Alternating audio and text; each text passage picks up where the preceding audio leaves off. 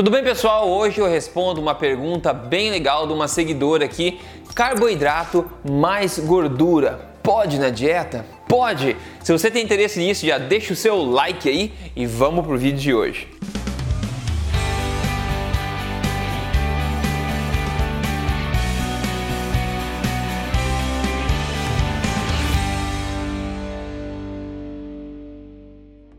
Olá, tudo bem com você? Meu nome é Rodrigo Polesso, sou autor do livro best-seller Este Não É Mais Um Livro de Dieta e também fundador do Emagrecer de Vez e do projeto Tribo Forte. Mas mais importante, eu tô aqui semanalmente compartilhando com você o que eu tenho de melhor sobre estilo de vida saudável, sobre emagrecimento, sobre saúde, tudo baseado em evidência, tudo na lata mesmo doa a quem doer. E hoje eu quero responder essa pergunta da nossa seguidora aqui. A pergunta dela foi: Olá, Polesso, tudo bem? Eu adoro seus vídeos, acompanho você, Dr. Souto, pelos podcasts, etc.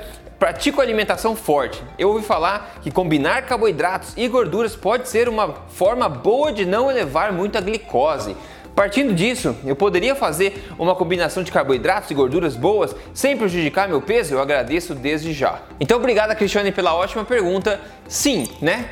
Quando você come carboidratos junto com gorduras ou fibras, você atenua a glicemia no sangue, né? Então, quando você come um carboidrato lá com gorduras, com fibras, você diminui o pico que vai ter de glicose no sangue. Isso é verdade. E como exemplo, você pode colocar gordura na batata, por exemplo, né? Ou comer, sei lá, algum carboidrato, batata, arroz, macarronada com vegetais fibrosos para diminuir também, ou, ou, colocar, vamos ver, manteiga na, no macarrão, não sei. Isso tudo vai diminu diminuir o impacto glicêmico, né, o impacto glicêmico agudo no sangue daquele carboidrato. E aqui tem duas situações para responder essa pergunta. Se uma pessoa, no caso uma pessoa que tem problema com a glicemia, que precisa manter a glicemia, que é os níveis de açúcar no sangue, né, a glicose, em xeque, essa pessoa precisa manter isso em xeque, pode ser proveitoso para essa pessoa adicionar esse tipo de coisa para atenuar o efeito glicêmico desses carboidratos. Então, nesses casos, para se manter a glicemia em controle, como pessoas com diabetes, por exemplo,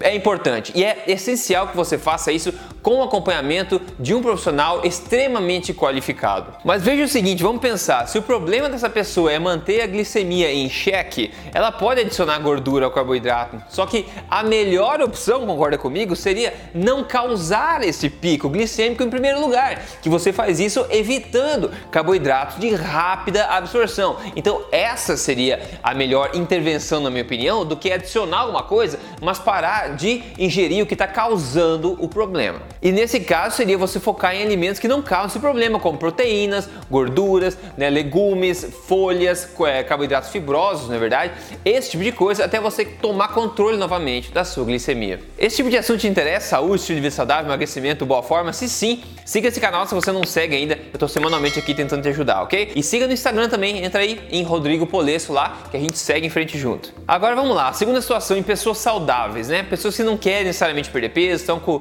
todo o metabolismo saudável. Adicionar gordura, carboidratos, na minha opinião, é uma má ideia. Se o teu metabolismo é saudável, o teu corpo sabe lidar com picos esporádicos de glicemia, de açúcar no sangue, não tem problema. E é você adicionar gordura gordura a isso, você só vai estar tá adicionando calorias sem muito valor nutritivo. Então, em pessoas saudáveis, a importância de manter o índice glicêmico menor é menor, digamos, a importância. Porque como eu falei, você vai ter picos esporádicos, você come aqui, você tem um pico esporádico, depois você fica um tempo sem comer, come de novo tem outro pico. O corpo sabe lidar com isso. Ao você adicionar calorias, gorduras, só pelo fato de abaixar a, o índice glicêmico do alimento, por exemplo, vai comer uma batata, você come de boa, mas você vai adicionar uma gordura só porque abaixa o índice glicêmico. Na minha opinião, é uma má ideia. Você está adicionando de forma ineficiente energias à sua dieta sem valor nutritivo nesse caso. E sem contar o mais importante, que você combinar proporções semelhantes de carboidratos com gorduras na sua alimentação é a forma mais rápida de você ganhar peso, é de você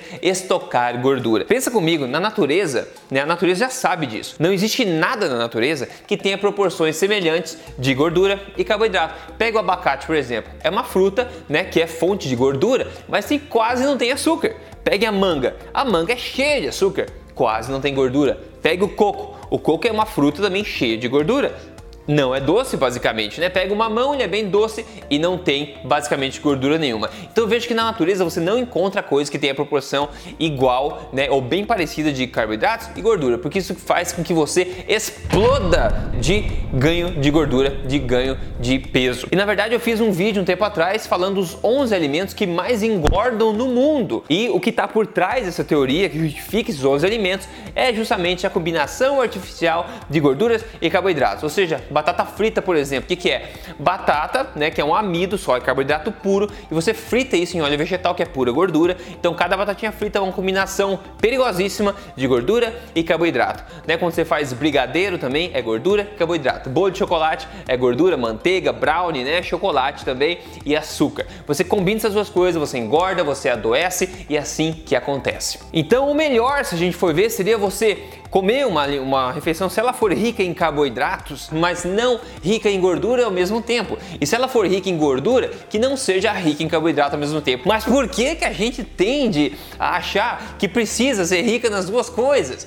Se a gente vai comer um churrasco, por exemplo, que é, uma, é naturalmente rico em proteína, é rico em gorduras, não precisa adicionar o pão, não precisa adicionar salada de batata necessariamente, porque você junta as duas coisas.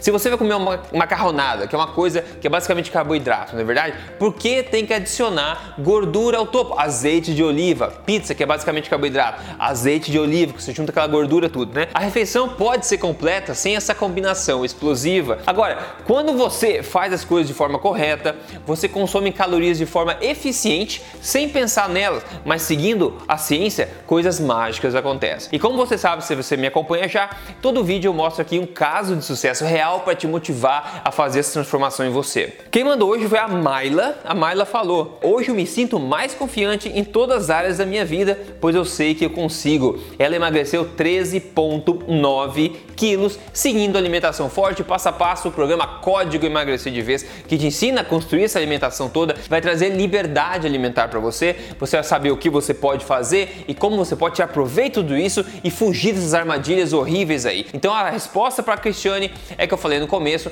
pode ser proveitoso para as pessoas que precisam controlar a glicemia e adicionar gordura, mas na boa, nem para elas eu acho que é a melhor escolha, ok? E para pessoas saudáveis eu acho que é uma péssima escolha combinar as duas coisas também. Eu não acho necessário, a menos que você queira ganhar peso ou em situações específicas, ok? O que, que você acha disso? Me põe nos comentários. Se você quer entrar no programa Código Emagrecer de Vez, onde eu te ajudo em três fases a seguir passo a passo a alimentação forte focada em emagrecimento, entra em código emagrecerdevez.com.br e veja a apresentação lá. No mais, espero que tenha curtido esse vídeo. A gente se vê na próxima, no próximo vídeo, na próxima semana, no próximo vídeo. Enfim, a gente se vê na próxima. Se cuida, até mais!